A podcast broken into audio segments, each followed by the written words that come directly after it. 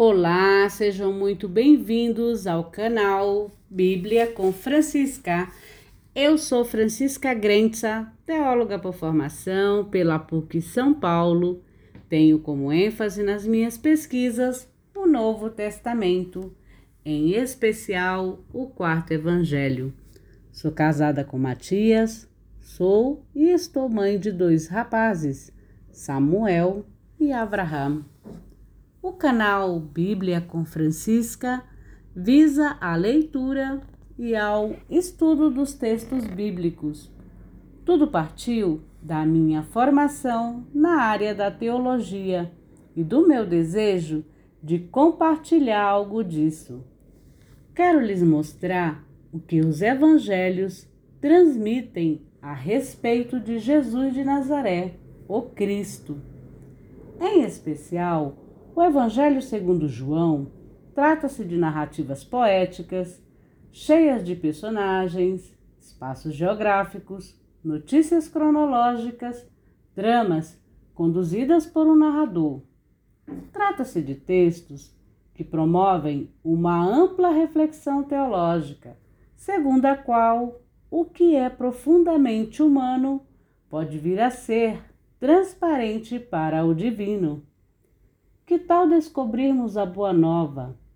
Ou, em grego, o Evangelho que Jesus de Nazaré, o Cristo, anunciou há mais de dois mil anos.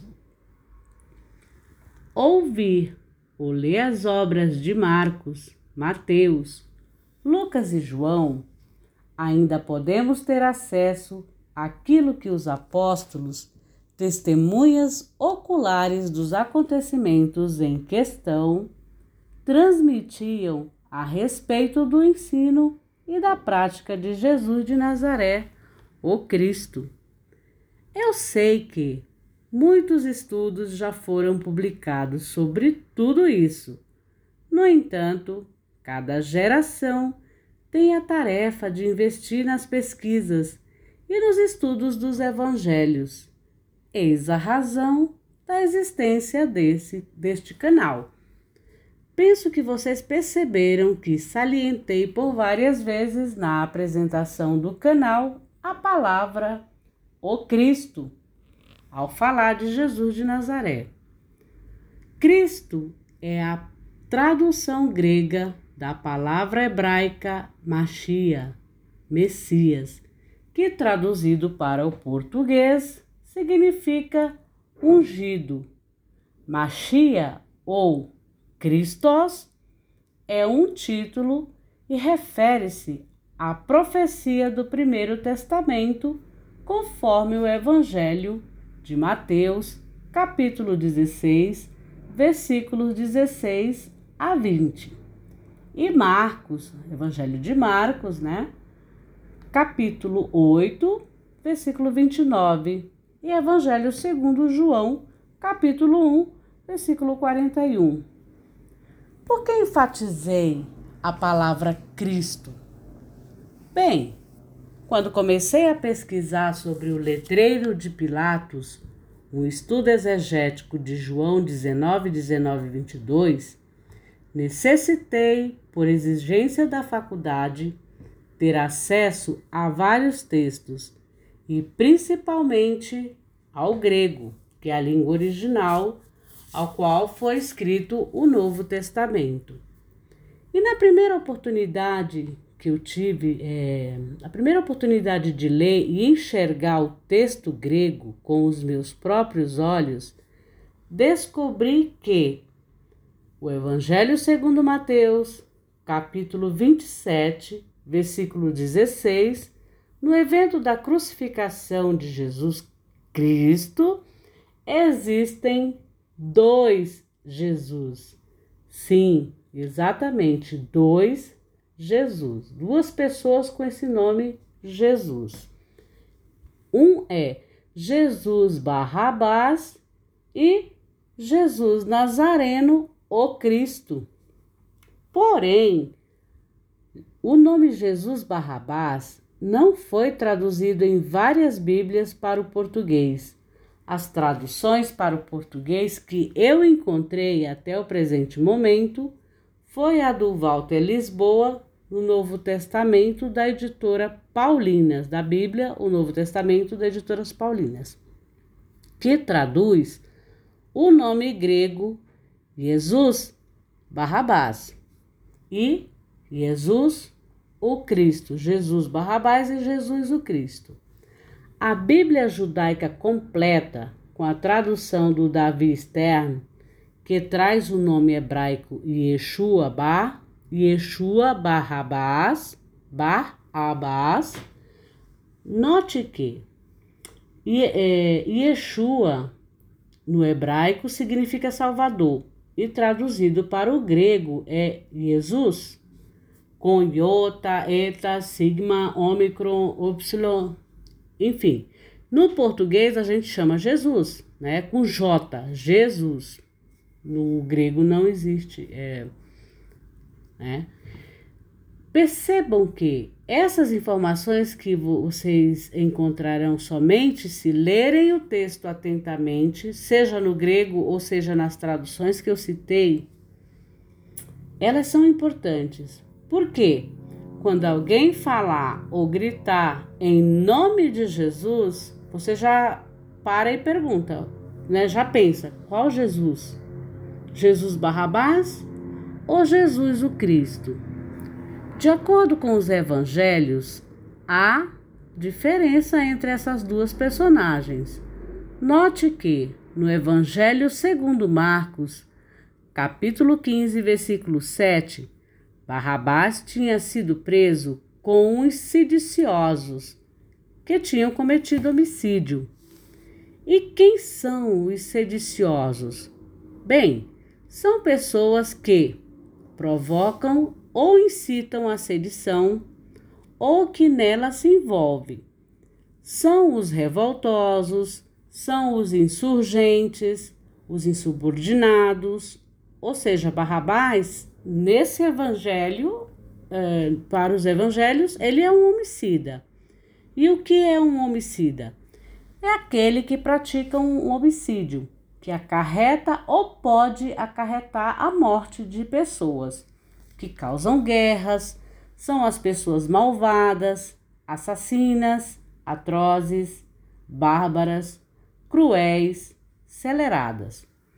No Evangelho segundo Lucas, capítulo 23, versículo 19, Barrabás é dito também como homicida e revoltado. Em João capítulo 18, versículo 40, diz que Barrabás é um assaltante.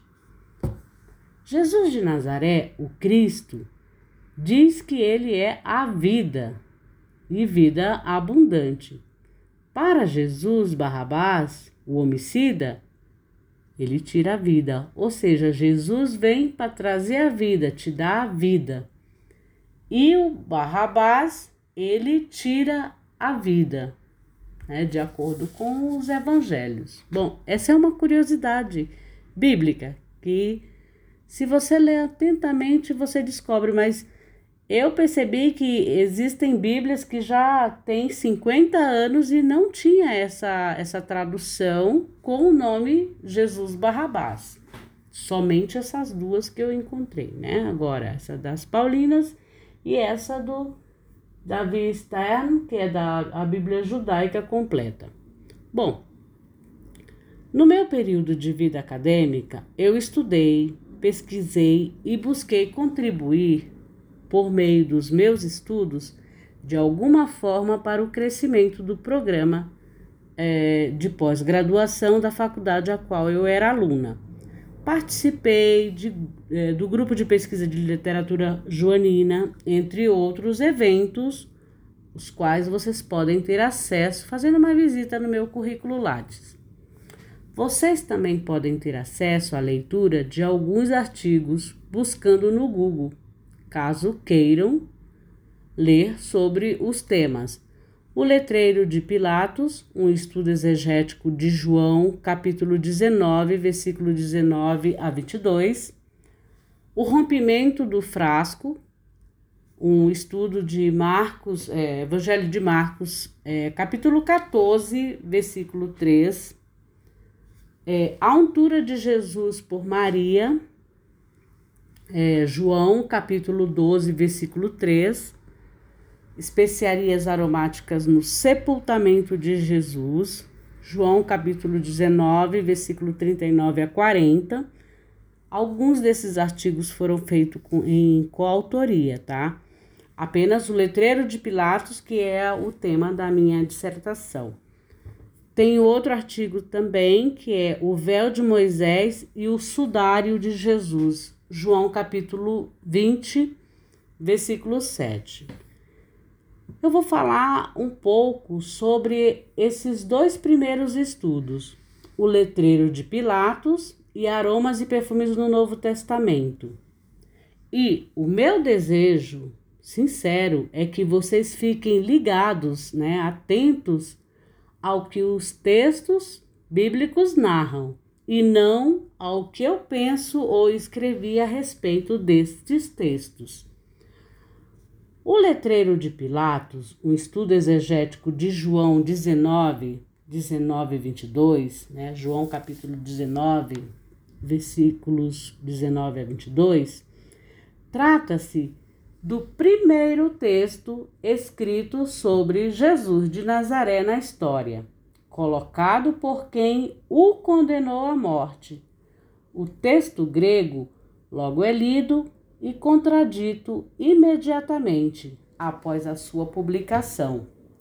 Ou seja, o texto ganhou vida própria e o seu autor, Pilatos, teve que defender o que tinha escrito Além do mais, o letreiro de Pilatos, o qual, conforme o Evangelho segundo João, tinha quatro elementos apresentados com sete palavras.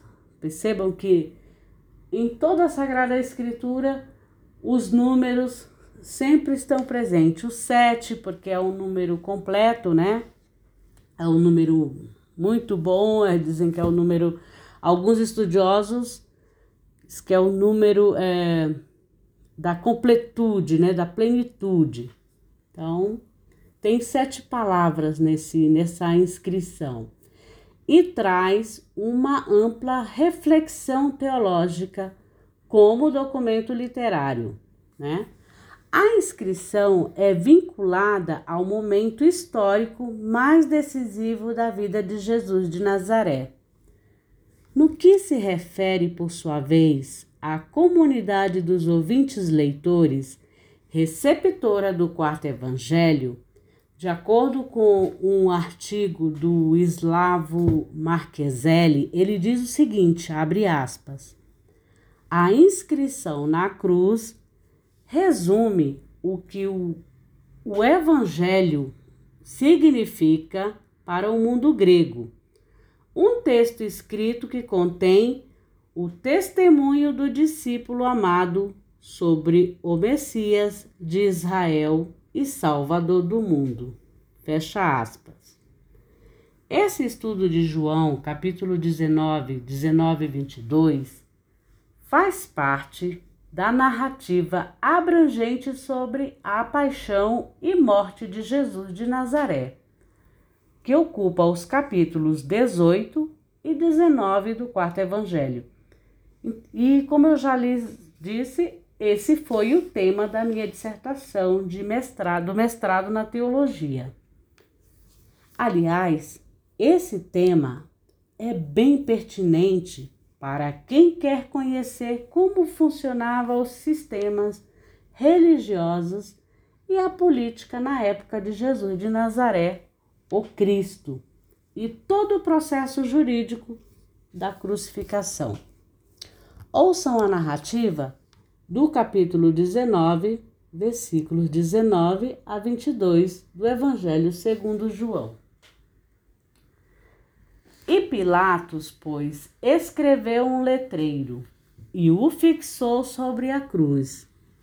Estava, pois, escrito: Jesus o Nazareno, o rei dos judeus. Muitos dos judeus, pois leram esse letreiro, visto que o lugar onde Jesus fora crucificado ficava próximo à cidade e estava escrito em hebraico, latim e grego. Os sumos sacerdotes dos judeus, no entanto, diziam a Pilatos, abre aspas, não escrevas o rei dos judeus, mas que ele disse, sou rei dos judeus. Respondeu, fecha aspas, respondeu Pilatos, o que escrevi, escrevi. Rogegrafa, gegrafa, que é em grego como ele fala, como está escrito lá no texto. Perceberam, meus teófilos? Teófilos são é amigos de Deus. Vou chamar vocês de amigos de Deus.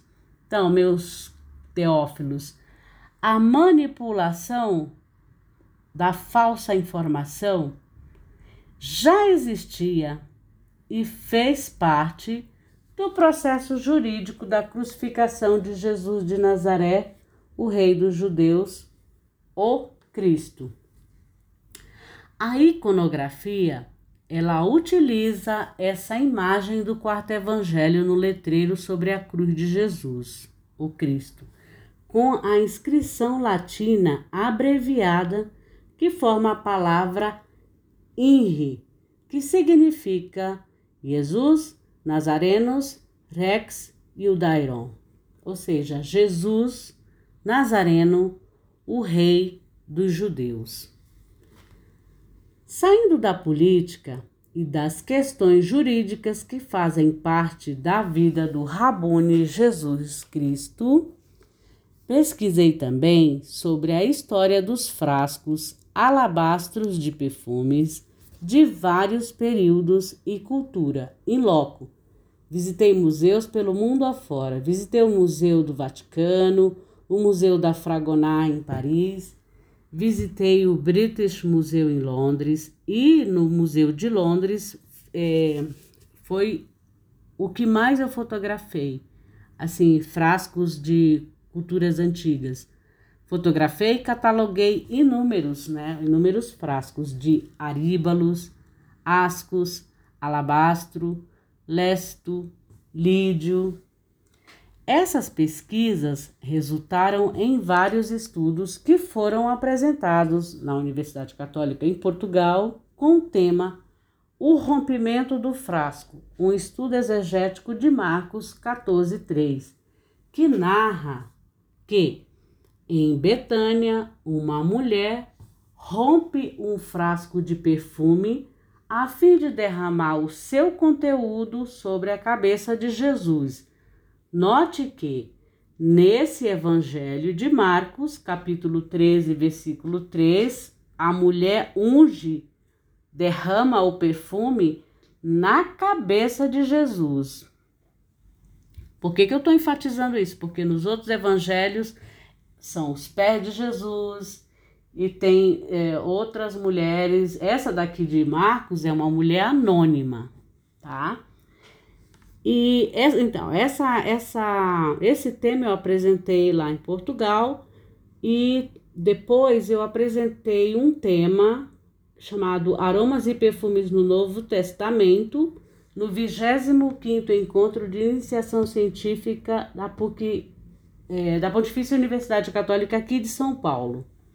E esse tema, Aromas e Perfumes no Novo Testamento, obteve premiação de melhor pesquisa científica na área de humanas da Faculdade de Teologia.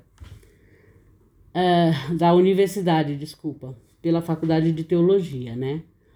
Outro estudo que eu fiz é o nardo, mirra e aloés no Novo Testamento.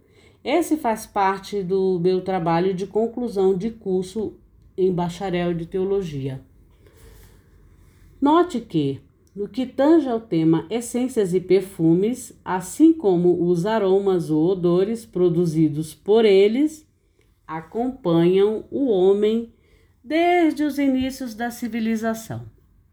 Os frascos de perfume a iconografia e os textos de diversas culturas antigas, Egito, Israel, Grécia, Roma, o judaísmo tardio documentam tudo isso de forma ampla, além daquilo que é perceptível ao olfato. Ganha, em diversos momentos, conotações religiosas.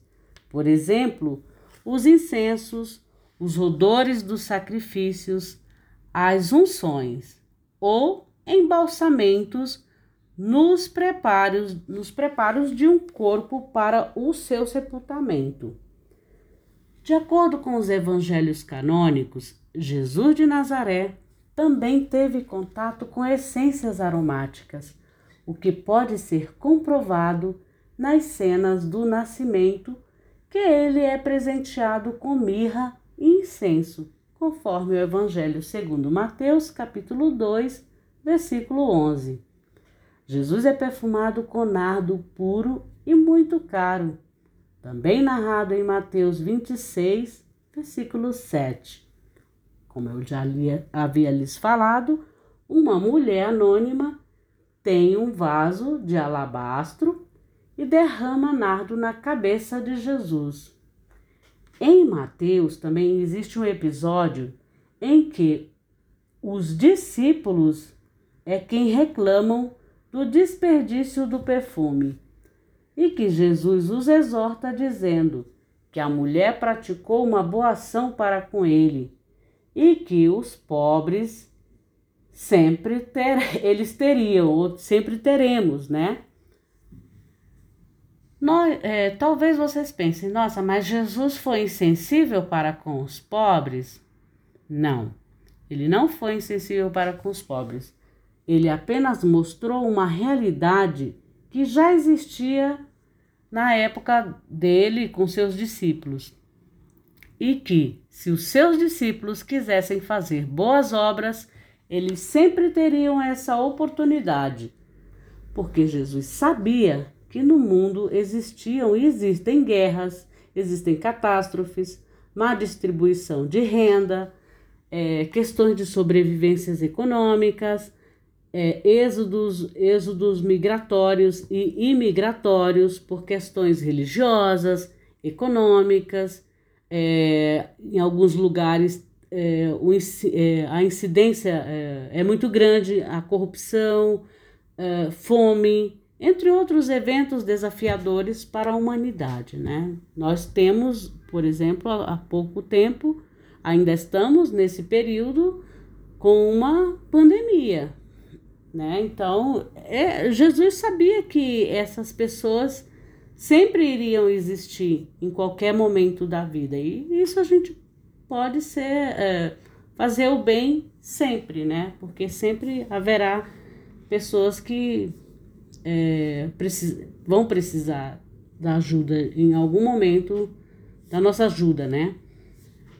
No Evangelho segundo João, o perfume de nardo revela a generosidade de Maria para com Jesus, sua entrega, seu desapego e o serviço. A, é, a palavra serviço em grego é diaconia. Né? Muitas vezes vocês escutam em vários lugares. Ah, fulano é, é diácono.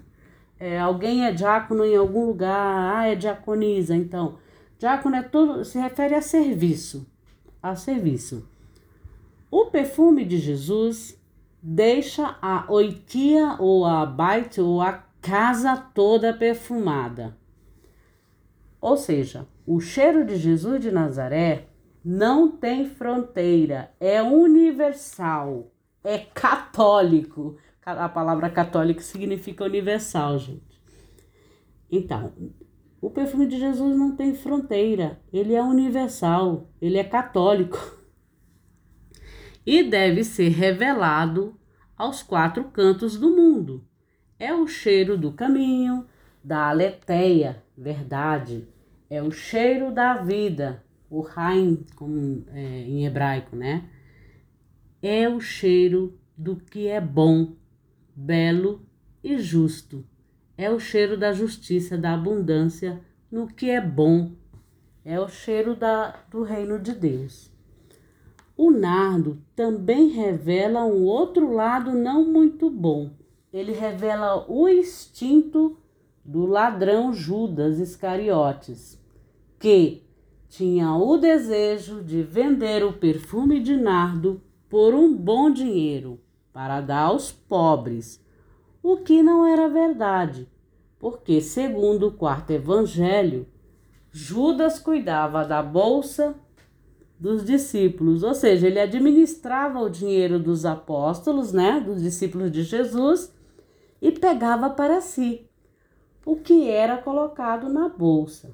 A ideia de dar aos pobres era só um pretexto para ele ficar com o dinheiro dos discípulos. O capítulo 12, versículo 1 a 8 do quarto evangelho, Evangelho segundo João, ele é totalmente fora da curva.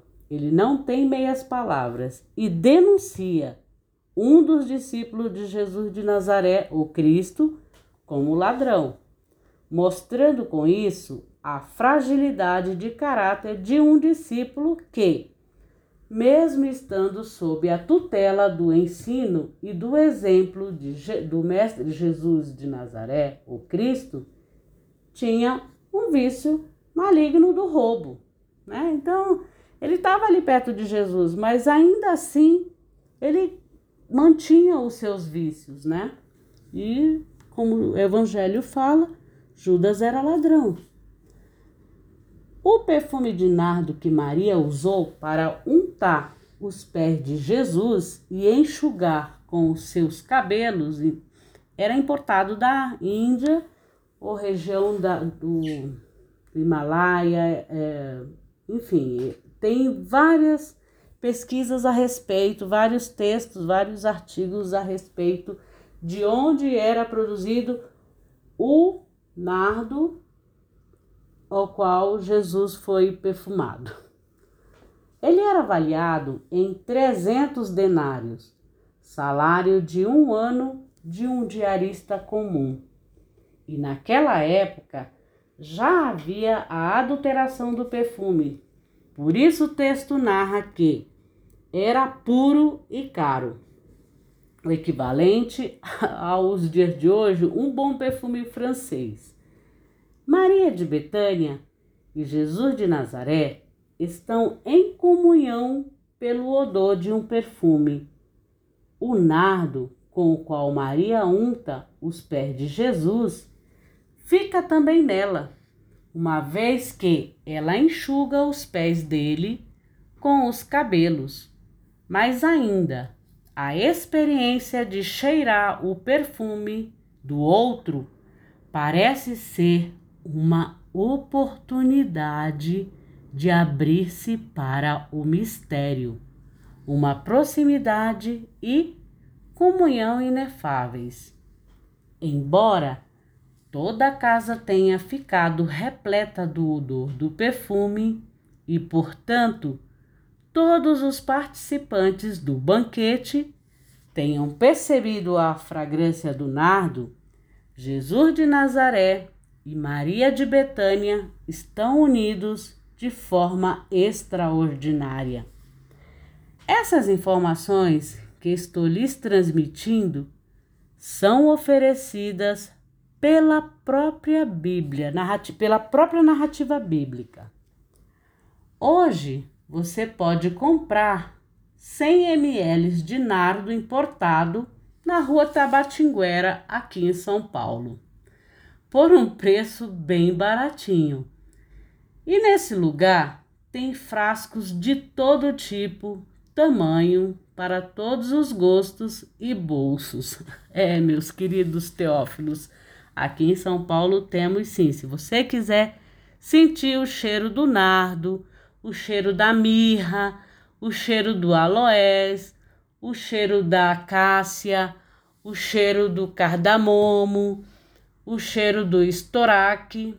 Você encontra aqui em São Paulo, sim, bem na rua Tabatinguera, no centro de São Paulo.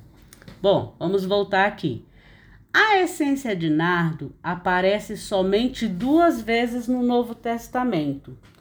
O nardo é um óleo aromático extraído de uma planta chamada nardo ou espicanardo.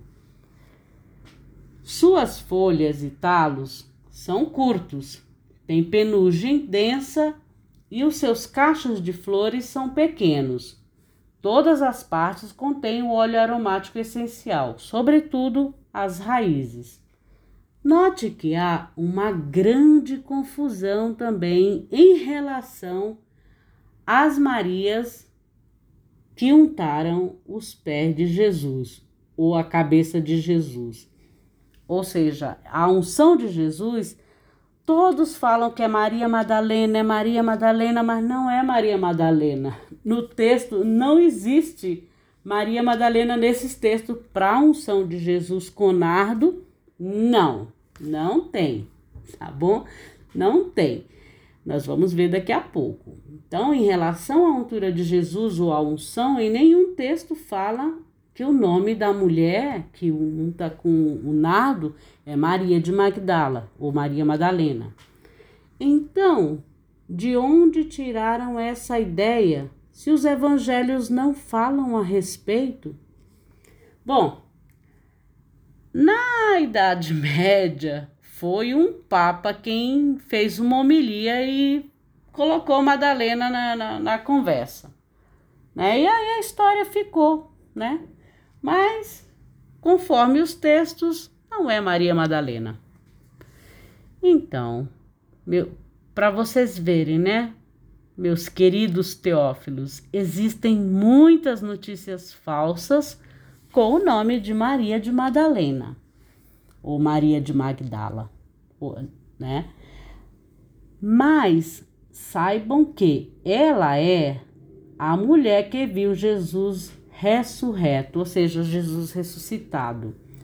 Ela não é a mulher descrita em Lucas 7:36 50 da casa do fariseu, nem Maria, irmã de Lázaro, e Marta de Betânia, descrita em João 12, capítulo 1, versículo é, 12, versículo 1 a 8. Capítulo 12, versículo 1 a 8 de João. Não é, não é a irmã de, de Lázaro, não é a irmã de Marta.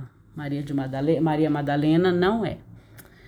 Nos evangelhos sinóticos, narram que Maria Madalena, ou Maria de Magdala, levou especiarias aromáticas e bálsamo para o sepultamento de Jesus. Mas na untura com o perfume de nardo foi Maria de Betânia, irmã de Marta e Lázaro. Percebam que são várias informações que vão divulgando anos após anos de forma equivocada.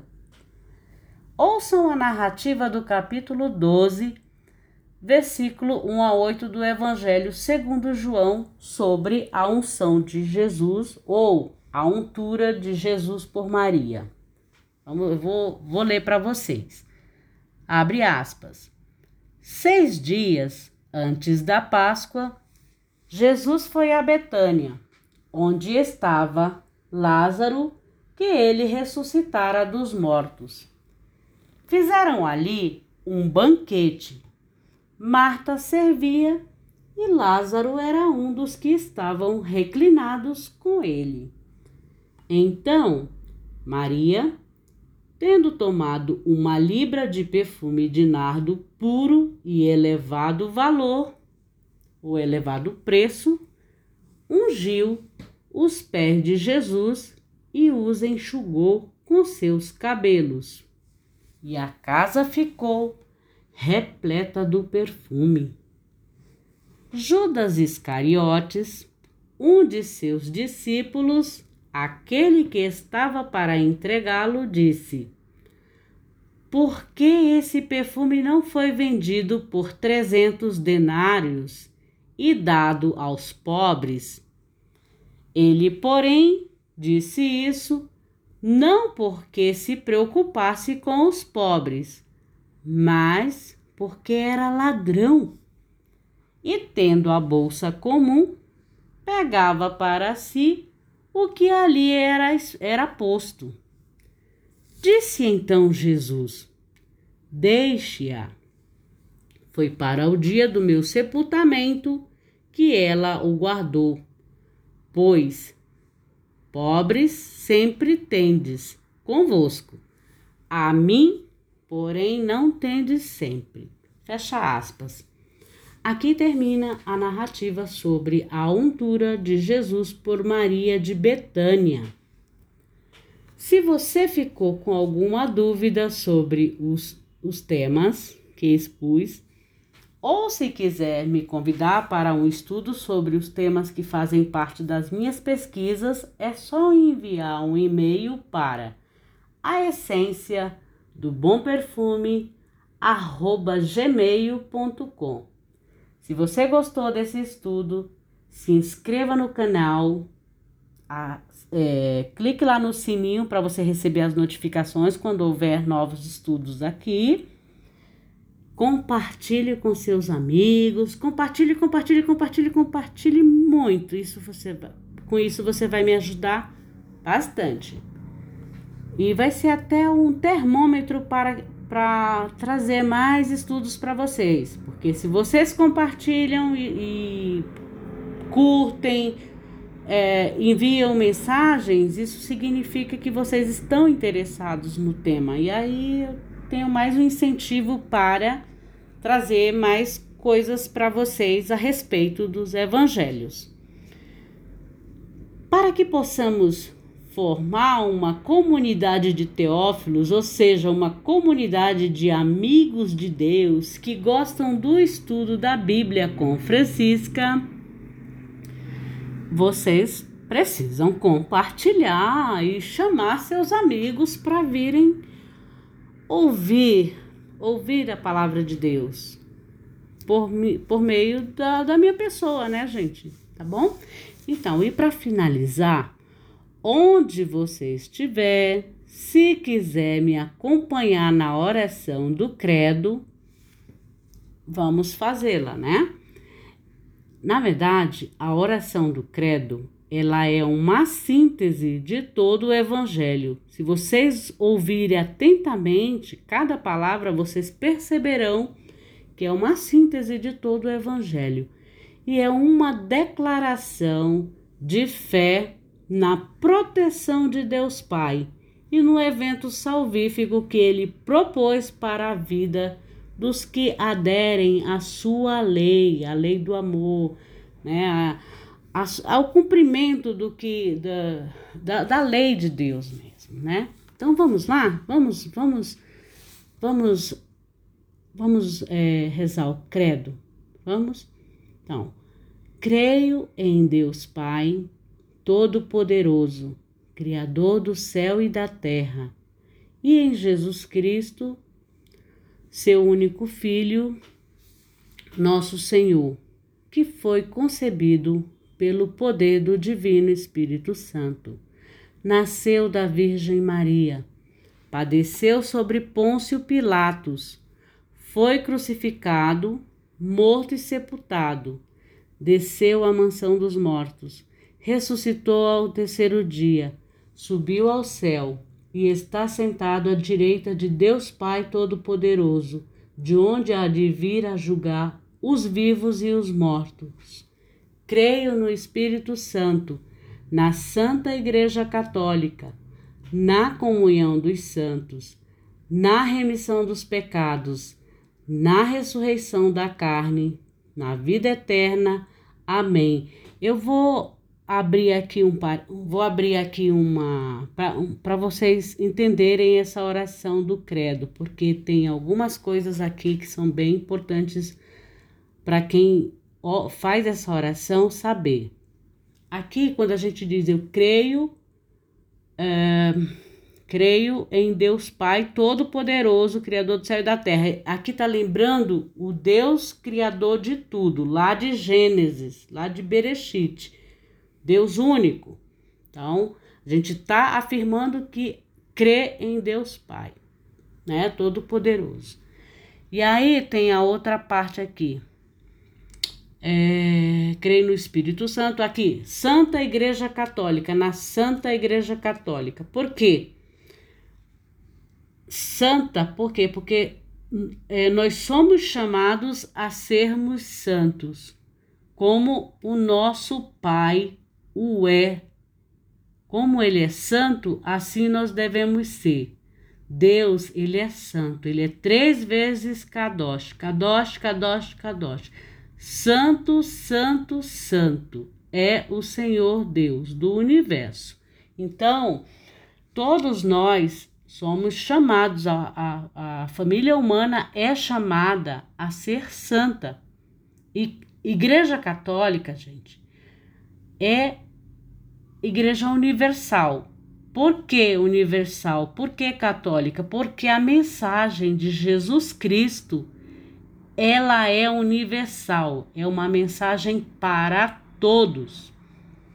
E aí tem a outra parte, na comunhão dos santos. Por quê? Os santos estarão em comunhão.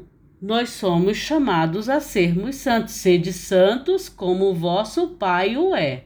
Então, é, já estou explicando aqui algumas coisas, porque depois entra também a. É um pouco da, da nota da igreja, né? É, que ela é una, santa, católica, apostólica. Por que, que ela é una? Porque Deus é um.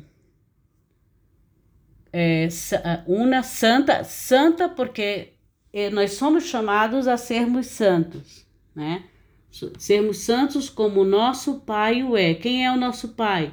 Nosso Pai celestial, é Deus, né? Como nosso Pai o é. Santa, católica. Católica porque a mensagem de Deus Pai para a humanidade, a mensagem de Jesus Cristo, ela é universal. O evangelho é universal, é para todos, né? Uh, una santa católica e apostólica. Por que apostólica? Porque a nossa fé se baseia na fé dos apóstolos. Aquilo que, ele nos, aquilo que eles nos transmitiram é a nossa fé, é, o, é no que se baseia a nossa fé. Por isso, uma fé apostólica. Né? Tanto que eu, no começo, quando eu estava é, apresentando o canal, eu falei para vocês que existem textos baseados é, nos é, os ensinos dos apóstolos, eles transmitiram o que Jesus nos o que Jesus ensinou e eles foram as testemunhas oculares de tudo isso, né? Então, por isso que a nossa fé é uma fé apostólica. Então, agora quando você for rezar o credo, você já vai ter uma consciência diferenciada para assim e ter mais fé. Quanto mais a gente sabe das coisas, assim, como que, porquê, o porquê das coisas, a gente ama mais. Porque a gente só ama de verdade aquilo que a gente conhece, aquilo que a gente conhece de verdade. Então, a gente ama mais o Cristo, a gente ama mais a Deus, ama mais é, Miriam, mãe de Jesus. Miriam, é, é, a gente chama de Maria, mas o hebraico é, é Miriam, né? Então a gente compreende tudo isso que eles passaram e toda essa mensagem que deixaram para gente. Bom, então eu vou ficando por aqui e que o conhecimento de Jesus de Nazaré, o Cristo, palavra encarnada de Deus Pai, nos ilumine e nos una por meio destes estudos. Que o Eterno Pai Celestial nos conceda um dia abençoado. Fiquem por Deus, com Deus e em Deus. Fiquem na bênção de Deus. Até mais.